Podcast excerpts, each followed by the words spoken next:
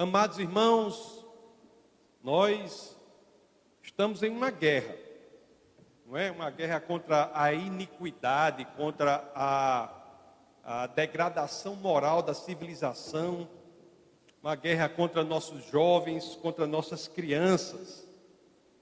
Acho que todo dia eu tenho a, a oportunidade de me encontrar com alguém que relata problemas seríssimos que está passando com alguém na, na família e não raras vezes com os próprios filhos, e isso é algo diante do que a igreja não pode ficar inerte. Nós temos que nos posicionar. Eu sempre cito isso e repito aqui, não é? O grande C.S. Lewis, ele dizia que somos um, um, como um exército em um território ocupado. Nós somos um exército em um território ocupado. E ocupado por quem? Quem é que ocupa esse território no qual nós estamos aqui como um exército? Esse exército está em um território que é ocupado pelo inimigo de nossas almas e todos os seus demônios. Nós temos que ser claros em relação a isso. E amigos, meus queridos, é papel da igreja deixar bastante claro que o inimigo das nossas almas, ele tem dois objetivos principais em relação à sua vida, em relação à minha vida. Primeiro é que nós não entreguemos a nossa vida ao Senhor, ou seja, se você não é cristão, ele fará de tudo para mantê-lo o mais longe de Cristo possível. Mas se você é cristão, o inimigo de nossas almas também age, ele age para fazer e fazendo tudo o que está ao alcance dele, para que sejamos alguém cuja vida seja absolutamente inútil para o avanço do reino de Deus nós, quando entregamos a nossa vida ao Senhor, temos que nos posicionar contra a iniquidade do mundo. O inimigo de nossas almas, ele está agindo para que sejamos inúteis para o avanço do reino de Deus. Eu estou sempre dizendo isso e repetindo reiteradas vezes. O motivo de estarmos aqui entre a nossa conversão e a nossa morte não é outro senão o de nos engajarmos em uma tarefa de refletir Cristo para o mundo. Eu sempre digo, refletir a esperança para o mundo desesperado, refletir a luz para o mundo em trevas. E o inimigo das nossas almas fará tudo para que nós não nos engajemos nisso. E cabe a nós a escolha. Assim, a pessoa pode escolher o confortável, né? Dizer, ah, eu não vou sair de onde eu me sinto seguro. É algo que o cristão faz. Mas ele também pode dizer algo diferente. Ele pode dizer que o lugar em que eu quero estar não é outro senão o lugar em que Deus quer que eu esteja. O lugar em que eu quero estar é aquele em que eu entendo que é o lugar que Deus quer que eu esteja para que eu vá à luta, que eu vá à batalha. Olhe, eu vou dizer algo muito sério aqui, preste bem atenção a sua decisão, seja qual for, ela será percebida, ela é exteriorizada pela sua ação, pelo seu modo de agir. E essa decisão que se exterioriza, que é exteriormente perceptível, pelo modo de você se posicionar e, se, e agir, ela é a consequência da sua fé. A sua atitude, meu querido, falará da sua fé eu quero dizer que não adianta a pessoa dizer que tem muita fé no Senhor, tem fé em Deus, tem fé em Jesus, e a vida não produz frutos. Este é o ensinamento do apóstolo Tiago. Hoje em dia, isso é verdade, nós olhamos para todos os lados, para cima, para baixo, para um lado, para outro, olhamos para as escolas, universidades, os ministérios lá na esplanada, no governo, nas instituições públicas, instituições privadas, nossas cidades, bairros, ruas, olhamos para todo lado e dizemos assim: o inimigo está agindo em todos os lugares, o inimigo está ao redor. Mas o que importa mesmo não é isso, não é saber que o inimigo está tá em todo lugar, está à direita, à esquerda, em cima, abaixo, não é isso. O que importa é saber como nós iremos reagir a esta constatação. Quando nós constatamos que o inimigo está em, em todos os lugares, nós temos uma escolha. Imagine, você constata que o inimigo está em, está em todos os lugares, ou você vai dizer, ai meu Deus, estou perdido, eu vou ser atingido. É uma escolha. Mas também da constatação de que o inimigo está em todos os lugares, você pode falar o seguinte: opa, é desta vez que ele não vai escapar. Se ele está bem pertinho, ele não vai escapar. O quão pior for a situação, meus amados, maiores são as nossas chances de proclamar a verdade. É isso. É isso. Se a situação está ruim, tende a ser pior, é para que nós nos encorajemos, porque é aí que a verdade será proclamada de maneira mais forte. Na escuridão mais profunda, já disseram um sem número de vezes, é que as luzes mais brilham. E é verdade. Um palito de fósforo no breu ilumina muito. Não era criança, passava as férias no sertão, a gente ia a pé para a cidade da fazenda, quando voltava a pé para a fazenda, bastava ligar um fósforo. Não é não, Marciano, você que é lá de nós. Ilumina muito. E o livro de Josué, ele fala sobre isso, fala sobre como na prática nós devemos ter a conduta na guerra. Vocês querem dizer dessa forma?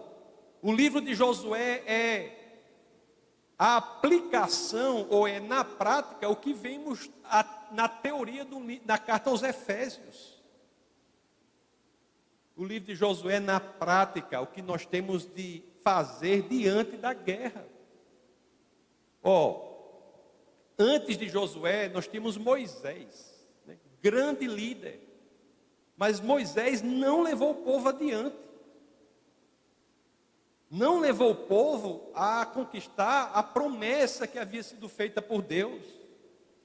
Moisés, eu até escrevi isso, Moisés é como a lei. A lei é importantíssima, é valor, valorosa demais. Mas ela é incapaz, ela é inservível de nos levar à terra prometida. Josué não. Aliás, o próprio nome Josué e tem a mesma relação, mesma etimologia do nome de Jesus. Não estavam cantando aqui Yeshua e Joshua. A mesma etimologia do nome de Jesus. Josué é um tipo de Jesus, é aquele em quem a promessa é entregue. Amados irmãos, mas nós temos que saber, a lógica de Deus nos propõe uma batalha. A mesma proposta que foi feita a Josué foi feita para a geração anterior a dele, a geração do livro de Números. A geração que resolveu não ir adiante. A geração que chegou à constatação de que o plano de Deus era maravilhoso, mas depois disse que era irrealizável, porque os obstáculos eram grandes demais. Mas Josué não. Josué decidiu ir à guerra porque ele entendeu que a vitória está implícita na promessa de Deus. É uma guerra que é vencida, mas que envolve comprometimento, envolve coragem, envolve você ir à batalha. Nós temos que ter essa percepção de que somos chamados para a obediência e para a coragem. Você sabe o seu chamado, não sabe? Já disse aqui que é o seu chamado de todo mundo. A Bíblia diz: refletir Cristo, ir à guerra, andar na contramão do mundo, lutar contra a cultura destrutiva da civilização, lutar contra o ataque perverso às crianças, aos adolescentes, aos jovens, lutar contra o ataque à moralidade. É uma batalha que já é vencida, mas que exige posicionamento. É uma batalha de fé. A batalha que nós temos que entender verdadeiramente, não é no coração e na mente apenas, mas é na atitude, na, no, no nosso posicionamento. Nós, nós temos que entender que em Cristo somos mais que vencedores. Mas se a pessoa escolhe não ir à guerra, não ir à batalha, escolhe ficar em casa, no confortável, não escolhe fazer o que Deus quer que faça, me desculpe dizer, você não crê que em Cristo você é mais que vencedor, porque você está cambaleante sobre as suas próprias pernas. As suas pernas estão trêmulas, né? igual a vara verde. Quando nós nos colocamos no mundo que é oposto a Cristo e nós nos posicionamos, aí sim nós dizemos ao mundo: em Cristo somos mais que vencedores, porque isso é crer. Crer é se posicionar. Crer não é ficar se espremendo dentro da rede dizendo eu tenho fé, eu tenho fé, eu tenho fé, não. É isso que Tiago diz. A fé sem obras é morta. Por quê? Porque a fé que se circunscreve ao estado unicamente mental, psicológico, não é fé. A fé exige um posicionamento correspondente. Amados irmãos, será que vamos escolher sermos assim inúteis, como foi, repito, a geração anterior de Josué? Ou será que iremos escolher, como dizem as Escrituras, iremos ler Josué, no capítulo 1, verso 1 ao 9, para entender isso? Iremos entender que nós temos que ir adiante, nós temos que avançar, sabendo que em Cristo nós venceremos a batalha. Olhe, por pior que a guerra pareça ser, por mais fortes que os inimigos sejam, você pode estar vendo uma montanha do tamanho do mundo, seja lá o que é que você esteja vendo com, como obstáculo para você, se você realmente crer que em Cristo somos mais que vencedores, você não irá ter medo, você irá enfrentar. Medo não vem de Deus, não, meus queridos. Para entender isso, vamos, vamos ao livro de Josué, no capítulo 1. Vamos ler. Eu quero ler com vocês do verso 1 ao 9, mas vamos ler primeiro o verso 1 e 2. Josué, capítulo 1, versos 1 e 2. Olhe só que as Escrituras nos dizem. Depois da morte de Moisés, servo do Senhor, depois da morte de Moisés, servo do Senhor, disse o Senhor a Josué, filho de Num, auxiliar de Moisés meu servo Moisés está morto. Agora, pois, você e todo este povo preparem-se para atravessar o rio Jordão e entrar na terra que eu estou para dar aos israelitas. Deus dá um plano. Deus dá um plano. Deus tem um plano para cada um de nós. Quando nós entendemos esse plano, que é cumprir o propósito de Deus, nossa vida se enche de propósito. Amados, nós temos que buscar esse propósito de Deus para a vida de cada um aqui. Você tem que buscar o que é que Deus quer que você faça, como Deus quer que você se mova. Deus tem um plano para a sua vida.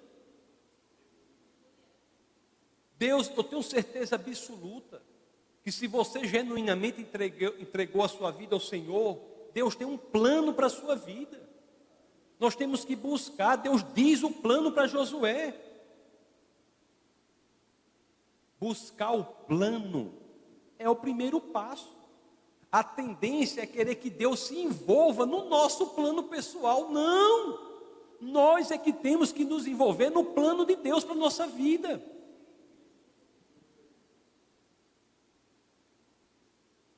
Buscar o plano é o primeiro passo para que nós não desperdicemos o dom da vida para que nós não passemos por esta terra na completa inutilidade do serviço para o avanço do reino de Deus aqui. Olhe só o que o apóstolo Paulo dizia aqui, não é? Ele dizia, acho que no início da carta, no início, ele, ele começava as cartas dele assim: Paulo apóstolo enviado não da parte de homens por meio de pessoa alguma, mas por Jesus Cristo e por Deus Pai, que o ressuscitou dos mortos.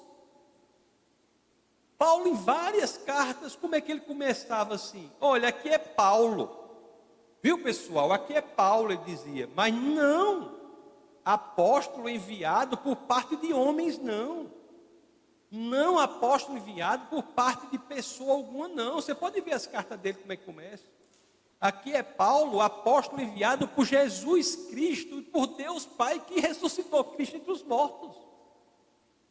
Amado, se você é cristão e ainda não morreu, e parece que todo mundo está vivo aqui, se você é cristão e ainda não morreu, saiba que você está aqui porque foi enviado, mas não da parte de homens, não da parte de pessoa alguma, mas por Jesus Cristo e por Deus Pai que o ressuscitou entre os mortos. Aí eu pergunto assim, sabe?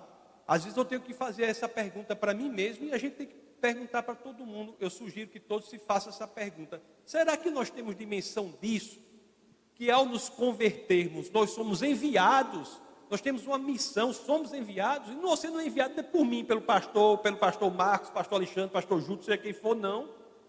Você é enviado por Jesus Cristo, por Deus. Nós temos uma missão, meus queridos. Você veja aqui que a gente leu, não foi? Deus chega para Josué e diz: Ei, Josué, é o seguinte. Olha, Josué já tinha estado lá entre os doze espias. Dos doze, só dois vieram e deram, deram uma notícia boa que iam invadir. Os outros dez tudo afrouxaram.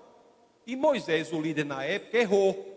Porque seguiu aquela, aquela orientação doida dos espias que enviaram. Moisés achou que o plano de Deus ia ser realizado. Esse foi o grande erro de Moisés. Ele errou.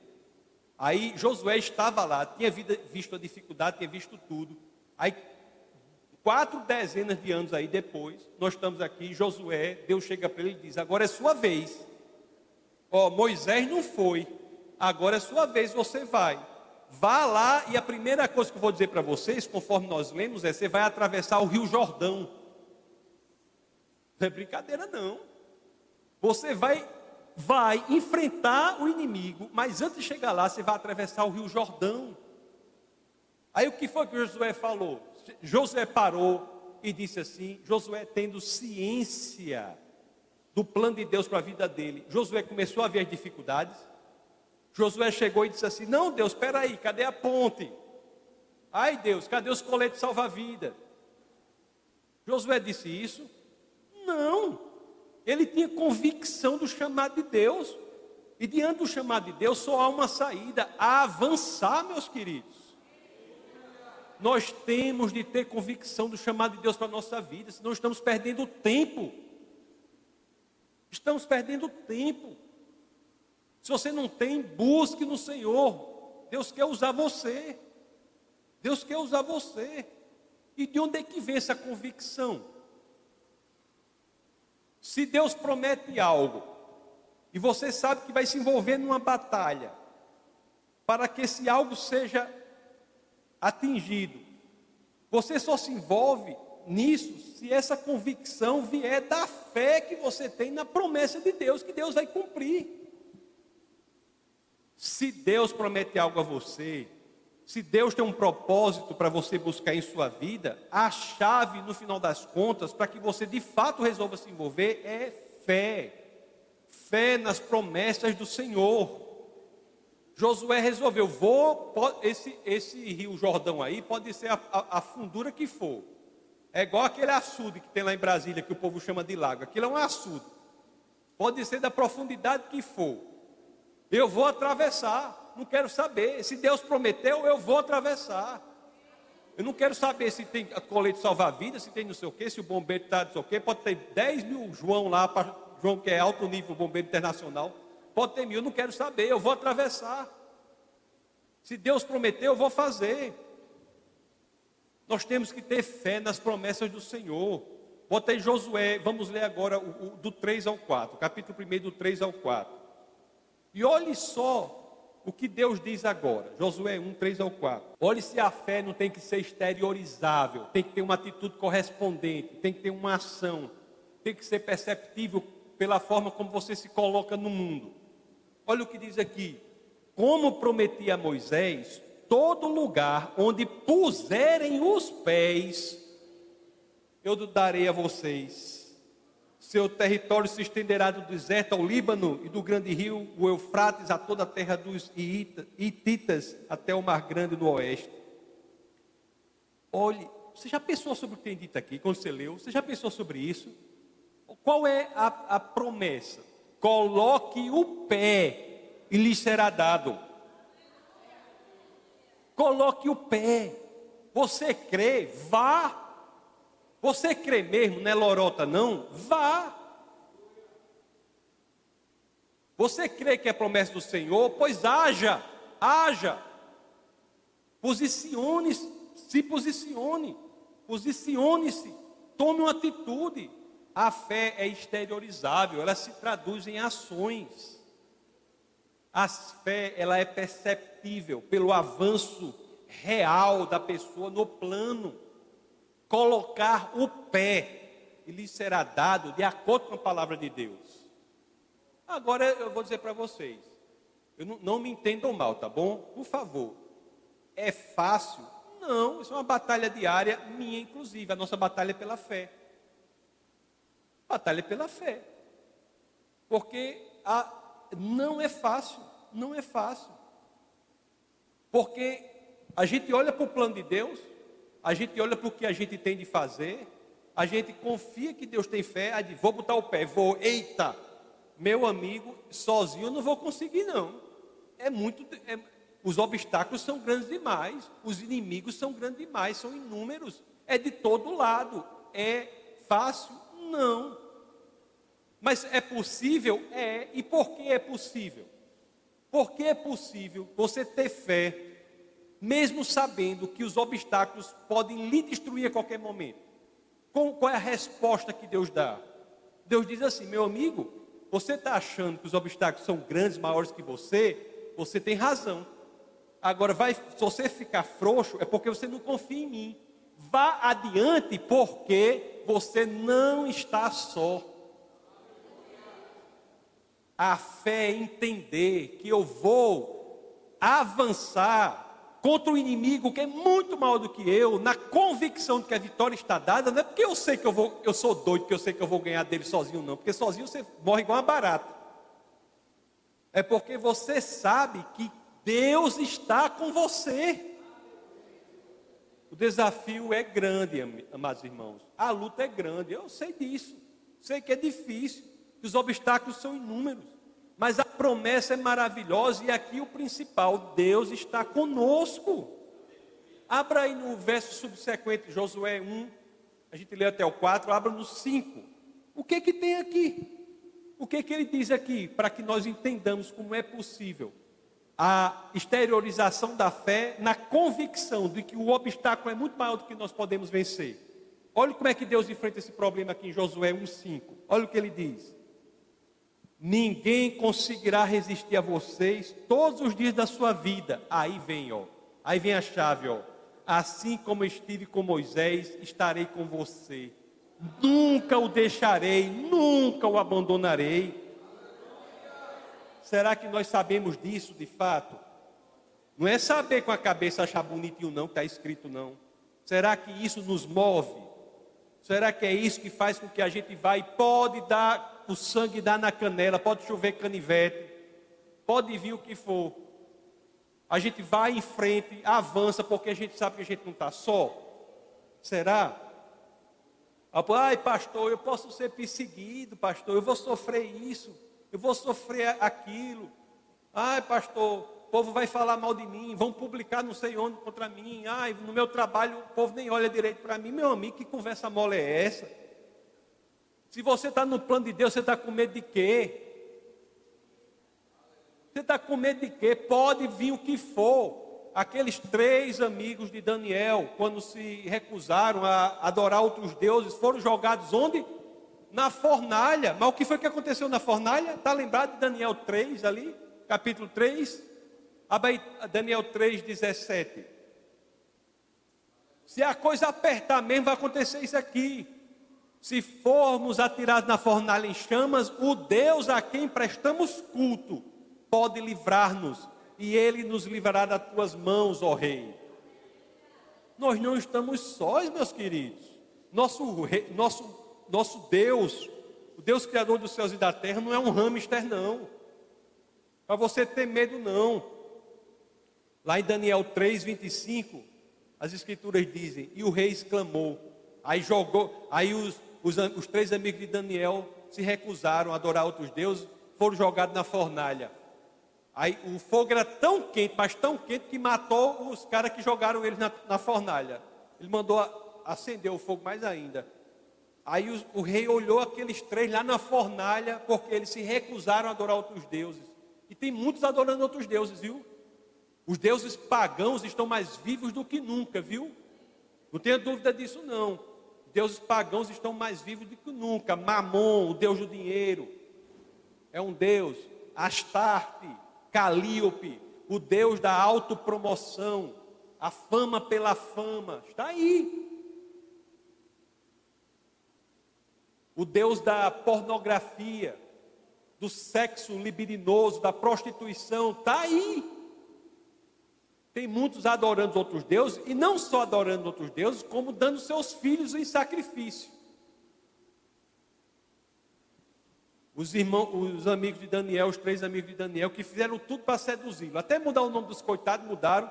E o nome que deram nele, todo tem relações, os nomes todos estão relacionados a deuses pagãos. Foram lá, quando foram forçados a fazer algo, se recusaram, foram jogados na, na fornalha.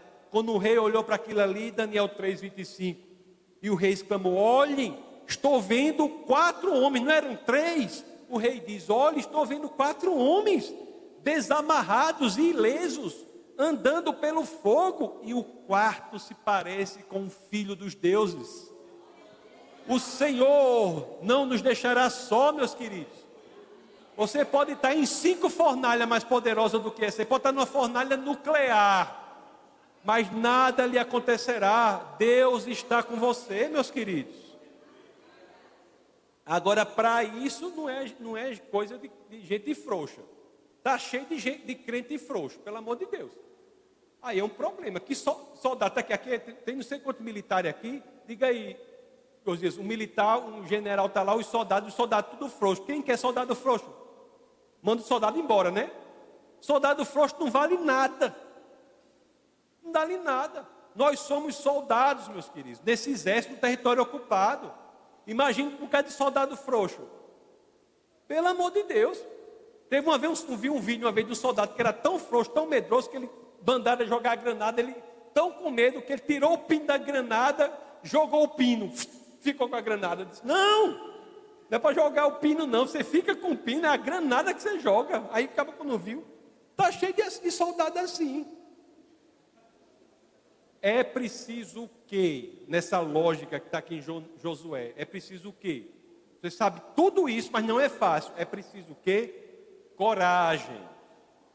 A coragem é a porta pela qual todas as demais virtudes hão de passar.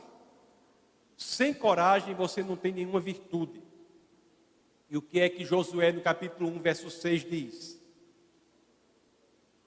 Josué 1, 6.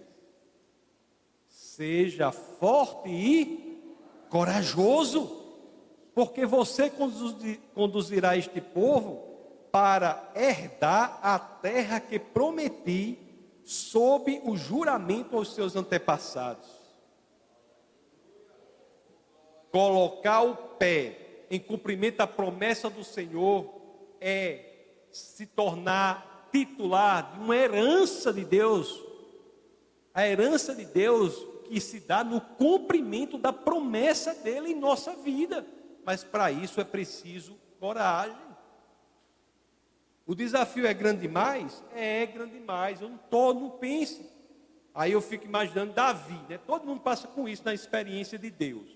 Todo mundo. Você chega aqui e diz, rapaz, Deus colocou no meu coração um negócio enorme, não sei o que. A chance de ser de Deus é muito grande. Porque se Deus coloca no seu coração um projeto muito grande, é porque a chance de ser dele é grande mesmo. Porque a gente não vai fazer só. Aí olha aqui o que, como Davi se posiciona diante dos problemas dos desafios, das dificuldades. É um exemplo de como devemos nos posicionar. Veja aí a primeira de, de Samuel, no capítulo 17, no verso 45. Primeiro livro de Samuel, no 17, 45. Olha o que as escrituras dizem. Davi, porém, disse ao filisteu. Ah, o filisteu, né? Olha o que ele disse. Você vem contra mim com espada, com lança e com dardos. Mas eu vou contra você em nome do Senhor dos exércitos, o Deus dos exércitos de Israel, a quem você desafiou. O mundo vem contra a gente com inúmeras armas. Inúmeras armas. Não é? É o que todo dia eu estou falando sobre essas coisas. Tem inúmeras armas contra o cristão. A ONU, as universidades, as escolas infantis, o sistema pedagógico, tudo isso são armas do inimigo, do inimigo de nossas almas contra o povo de Deus. Aí você vai dizer, eita, pronto, agora acabou-se. Não, você vai dizer, ei, peraí, essas armas tudinho aí não vão me atingir não, porque eu vou contra o mundo em nome do Senhor dos Exércitos. É assim que eu vou me posicionar. Eu e minha família estão guardadas e todos aqueles que eu puder influenciar em nome do Senhor dos Exércitos. Jesus no, no, lá no Evangelho de São João, no capítulo 14, né, verso 12 a 14, ele diz uma coisa que a gente lê e diz: Não, Jesus não disse isso, não. Não, não, não acredito, não. Aí ninguém lê direito esse negócio, porque vai buscar alguma teologia profunda para. Olha, a gente vai, tem gente que vai buscar as teologias mais profundas que tem para desdizer o que está dito. Mas vamos ver o que está dito. João 14, 12 a 14 digo-lhes a verdade. Jesus dizendo, né? Digo-lhes a verdade. Vamos lá. É a verdade dizendo a verdade. Jesus não é a verdade. João 14, 6. Eu sou o caminho, a verdade e a vida. É a verdade dizendo a verdade. Aquele que crê em mim fará também as obras que tenho realizado. Fará coisas ainda maiores do que estas, porque eu estou indo para o Pai e eu farei o que vocês pedirem em meu nome, para que o Pai seja glorificado no Filho. Que vocês pedirem em meu nome, eu farei. Meus queridos, se nós temos uma tarefa para fazer, é de acordo com o plano de Deus, de acordo com as Escrituras, e fazemos no nome de Jesus, não no nosso nome. No nome de Jesus, o que, que pode dar errado? Se não der errado, falta o quê? Posicionamento nós temos que nos posicionar. Ou Jesus não disse isso? Ou Jesus não disse, vamos, vamos rasgar essa folha da Bíblia? Ou vamos deixar? É a primeira escolha que a gente tem que fazer. Nós temos que nos posicionar em Cristo, no nome dEle, não no nosso nome. Não é o que você fizer em seu próprio nome, não. É em Cristo, no Deus encarnado se nos posicionamos no nome de Jesus, o que é impossível nesta terra, meus amados. Agora, posicionamento em Cristo exige fidelidade a Ele, para que de fato estejamos posicionados. Vamos ler o verso 7 agora de Josué, 1, 7 com fidelidade, nos posicionando em Cristo, no nome dEle, na convicção de que não estamos sós, que os desafios são grandes, mas somos mais do que vitoriosos, nós fazemos avançar o reino de Deus. Mas temos que ser fiéis, porque a grande tentação do homem, em toda a história da humanidade, é colocar os seus próprios desejos é, proje é projetar os seus próprios desejos, idolatrar a projeção dos seus desejos. É normal, meus queridos.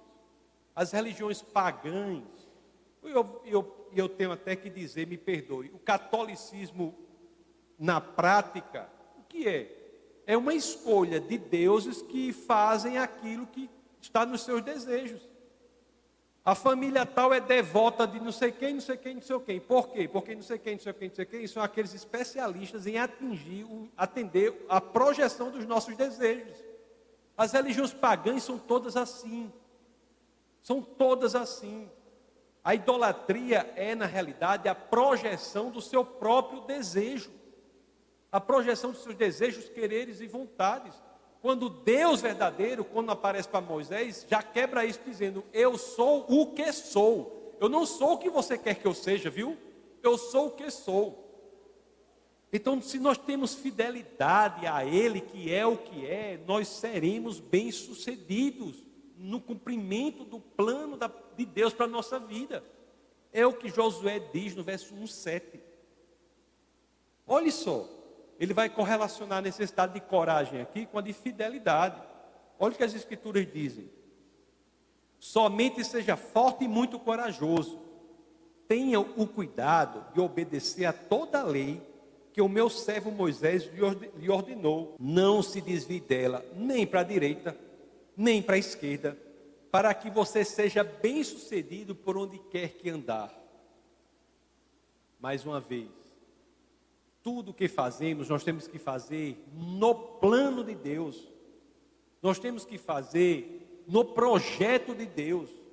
Quem rejeita a palavra de Deus, rejeita o projeto de Deus. O nosso projeto não é pessoal, é o projeto de Deus para a nossa vida. Temos que buscar isso e sermos fiéis a Ele. No, no, nós podemos nos perguntar assim, né? Como ser bem sucedido nesse, nesse projeto? Como prosperar nos planos do Senhor? E as Escrituras vão dizer: amando a palavra de Deus. Vamos ler Josué 1,8 para ver se não é isso. Olha o que as Escrituras dizem. Vamos ler 1,8, depois, mais para frente, lemos 1,9, que é o último verso. Olha o que diz aqui. Não deixe de falar as palavras deste livro da lei e de meditar nelas de dia e de noite, para que você cumpra fielmente tudo o que nele está escrito. Só então seus caminhos prosperarão e você será bem-sucedido. Aí a Bíblia, essa passagem de Josué é interessante, né? Porque nos coloca, nos demonstra nos mostra que podemos tudo, mas você pode tudo nele, você pode tudo no plano dele, você pode tudo na fidelidade a ele. E para que você não saia dessa lógica, tem que amar a palavra do Senhor. O cristão, ele tem de crescer em amor pela Bíblia. Tem de crescer em amor pela Bíblia. Não tem, como, não tem como ter uma vida genuinamente cristã se nós não crescemos em amor pelas Escrituras. Vou ser bem direto com você. Não pode, não é possível você amar a Jesus e não amar as Escrituras. Por quê? Porque são a mesma pessoa, são a mesma coisa. Se você disser assim, eu amo Jesus, mas não amo a Bíblia, você está dizendo assim, eu amo Jesus, mas não amo Jesus. A palavra do Senhor é Jesus de Nazaré. A palavra de Deus se confunde com o próprio Cristo. Abra aí em é, Apocalipse, no capítulo 19. Parece que vocês não estão acreditando nessa história. Apocalipse, no capítulo 19, abra aí. Vamos ler verso 11 a 13. Apocalipse, Apocalipse, né? 19. 11 a 13. A visão, né, que João tem. Eu já falei várias vezes, quando eu morrer, eu vou marcar uma audiência com João. Para saber dessas visões dele. Foi um negócio impressionante. Olha o que ele diz aqui, ó. Vi os céus abertos e diante de mim um cavalo branco, cujo cavaleiro se chama Fiel e Verdadeiro. Ele julga e guerreia com justiça. Isso é Jesus. Seus olhos são como chamas de fogo, e em sua cabeça há muitas coroas, e um nome que só ele conhece e ninguém mais. Está vestido com um manto tingido de sangue, e o seu nome é Palavra de Deus. Aleluia, irmãos. A experiência cristã é essa. Não tem muito diferente disso. A experiência de você ir para frente. É engraçado que Kierkegaard, que era um pensador existencialista dinamarquês, ele dizia que havia três estágios na evolução humana, né? Dizia que o primeiro estágio era o estágio estético, assim, você dava valor às coisas que você considerava belas. Depois era o estágio ético. Você dava valor às coisas que você, considera, que você considerava boas. E por fim ele dizia: o estágio mais avançado é o religioso. Aí, como é o estágio religioso? Ele dizia: não tenho como dizer, só tenho como exemplificar. O estágio religioso é quando você é capaz de ir à beira de um precipício, de, de um precipício e pular na certeza que uma mão o segurará. Estágio religioso é você se jogar na fé. É você viver fora do que as coisas naturalmente estão apontando. Você entender que tendo a convicção de que Deus tem um plano para a sua vida, você não estará desamparado, Deus estará com você. Ah, você sabe como o, o, o anjo Gabriel foi dar notícia da gravidez para Maria? O anjo Gabriel apareceu na Bíblia, é igual aquele plantão do Jornal Nacional. Pam, pam, pam, pam, é uma notícia horrível. É uma, é uma coisa. É, o anjo Gabriel apareceu na Bíblia, pode ter certeza que vem, vem bomba. Notícia horrível eu digo assim, notícia pesada. É bomba. É negócio grande. Aí o anjo Gabriel aparece aqui para Maria e diz o quê? Diz assim: Maria, você vai engravidar. Vai engravidar, vai dar a luz ao filho, não sei o quê, não sei o quê. Lá vai dar a luz a um filho. E Maria diz: Oxe, é impossível. É impossível. Eu nunca tive relações sexuais, é impossível engravidar, Maria diz. Aí o anjo Gabriel diz o quê? Maria, eu vou colocar essa palavrinha aí, impossibilidade, né? Ela, ela, não fala impossibilidade, mas é assim que ela, que ela se coloca. Mas eu vou colocar essa ideia, esse conceito de impossibilidade, na perspectiva correta diante de Deus. Abra aí no Evangelho de São Lucas, no capítulo 1, no verso 37. Aí ele diz aquela frase que é conhecida por todos. Diz, olha Maria, vou, vamos colocar impossibilidade na, na, na perspectiva correta. Ó pois nada é impossível para Deus. Nada é impossível para Deus, meus queridos. Isso aí que foi dito pelo anjo a Maria, vale até hoje, viu? Deus não mudou, não. A resposta diante do nosso chamado mesmo que pareça algo impossível, tem de ser exatamente a que Maria deu para o anjo. A gente leu 1,37, não foi? Passa aí para o subsequente, vem logo depois. Olha a resposta que Maria deu, para o anjo: Sou serva do Senhor. Isso aqui era o anjo dizendo o ministério de Maria: Maria, você vai ter um ministério impressionante. Ela diz: Não, não tem como acontecer, não, nada é impossível para Deus. Você topa, Deus está com você, nada é impossível para Ele. A resposta dela, ó, sou serva do Senhor, que aconteça comigo conforme a tua palavra. Meus amados, esse é um ensinamento de Maria, é um ensinamento de uma pessoa tem 16 anos aí, né? De 14 a 16 anos aí. Que aconteça comigo conforme a tua palavra. Quanto de, quantos de nós somos capazes de dizer isso? Você está lá na sua rede, se balançando no conforto maior do mundo. Um ventilador, já botou, botou aquele lubrificante no ventilador, o bicho não faz nem muito barulho mais. Um pote de rapadura de um lado. Uma garrafa de Coca-Cola vazia cheia d'água do outro. Na rede. Para se balançar, você já providenciou um preguinho na parede, porque amarrou um barbantezinho para ficar só se balançando. Você está ali, Aí Deus diz: Ei, eu tenho algo para você diferente. Sai, você vai ter que sair dessa rede, meu querido. O mundo está perdido, meu querido. Me desculpa, fica aí, deu as três balançadas aí, vamos, vamos. O mundo está perdido, meu querido. Aí você vai fazer o quê?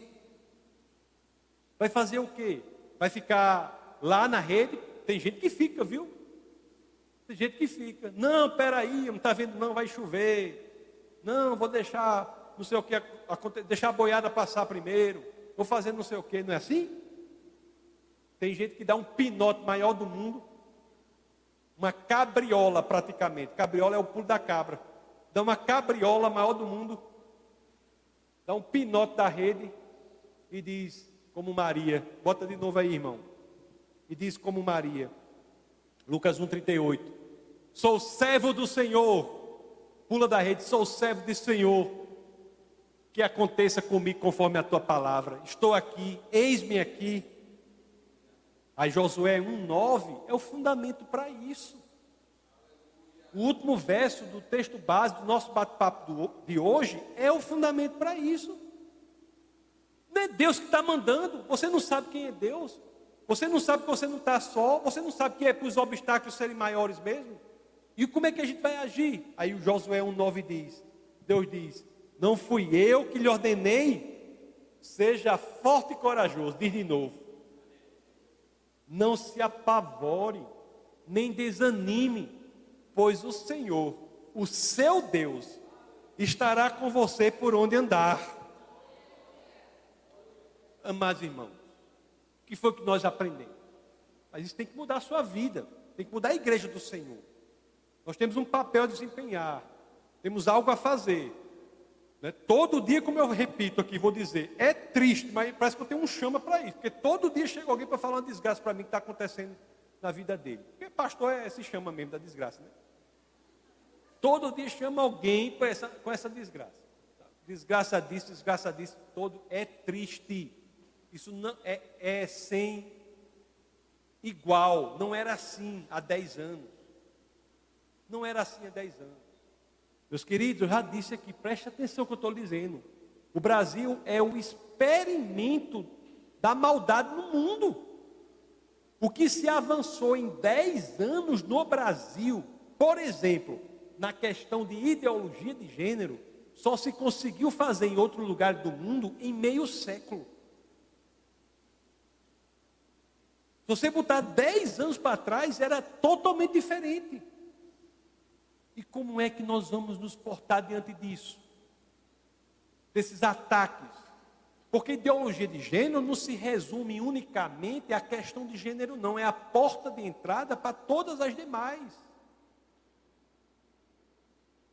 A questão da sexualidade é o ataque aos impulsos primários.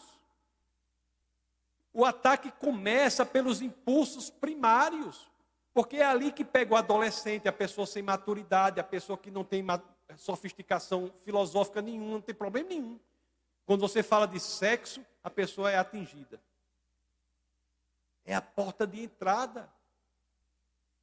E nós, Igreja do Senhor, estamos aqui para mostrar um outro caminho.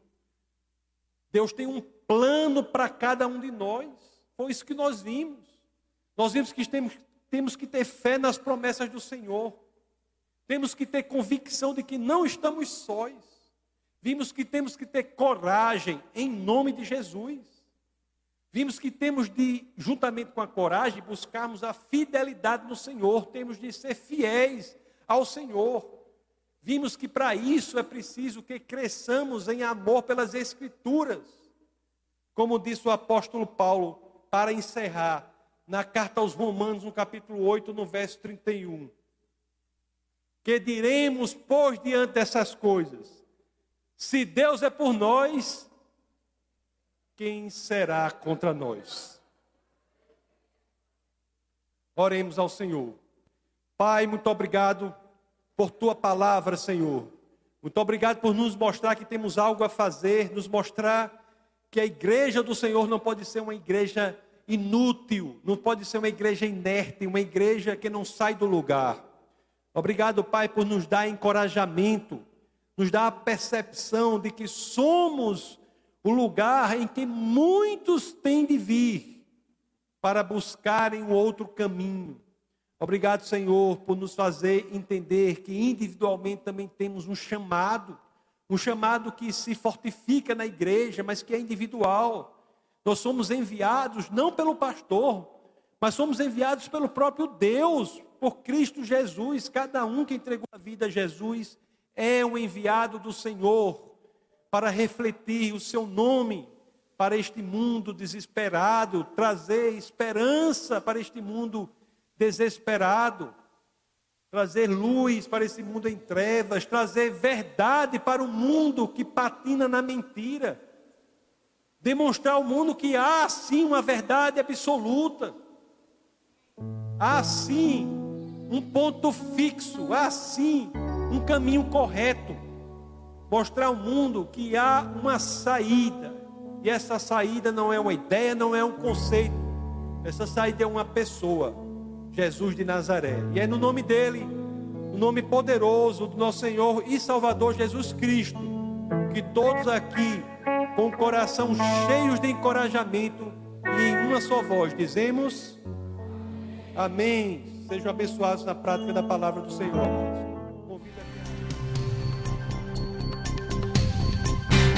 Essa foi uma produção do Ministério Internacional Defesa da Fé, um ministério comprometido em amar as pessoas, abraçar a verdade e glorificar a Deus. Para saber mais sobre o que fazemos, acesse defesadafé.org.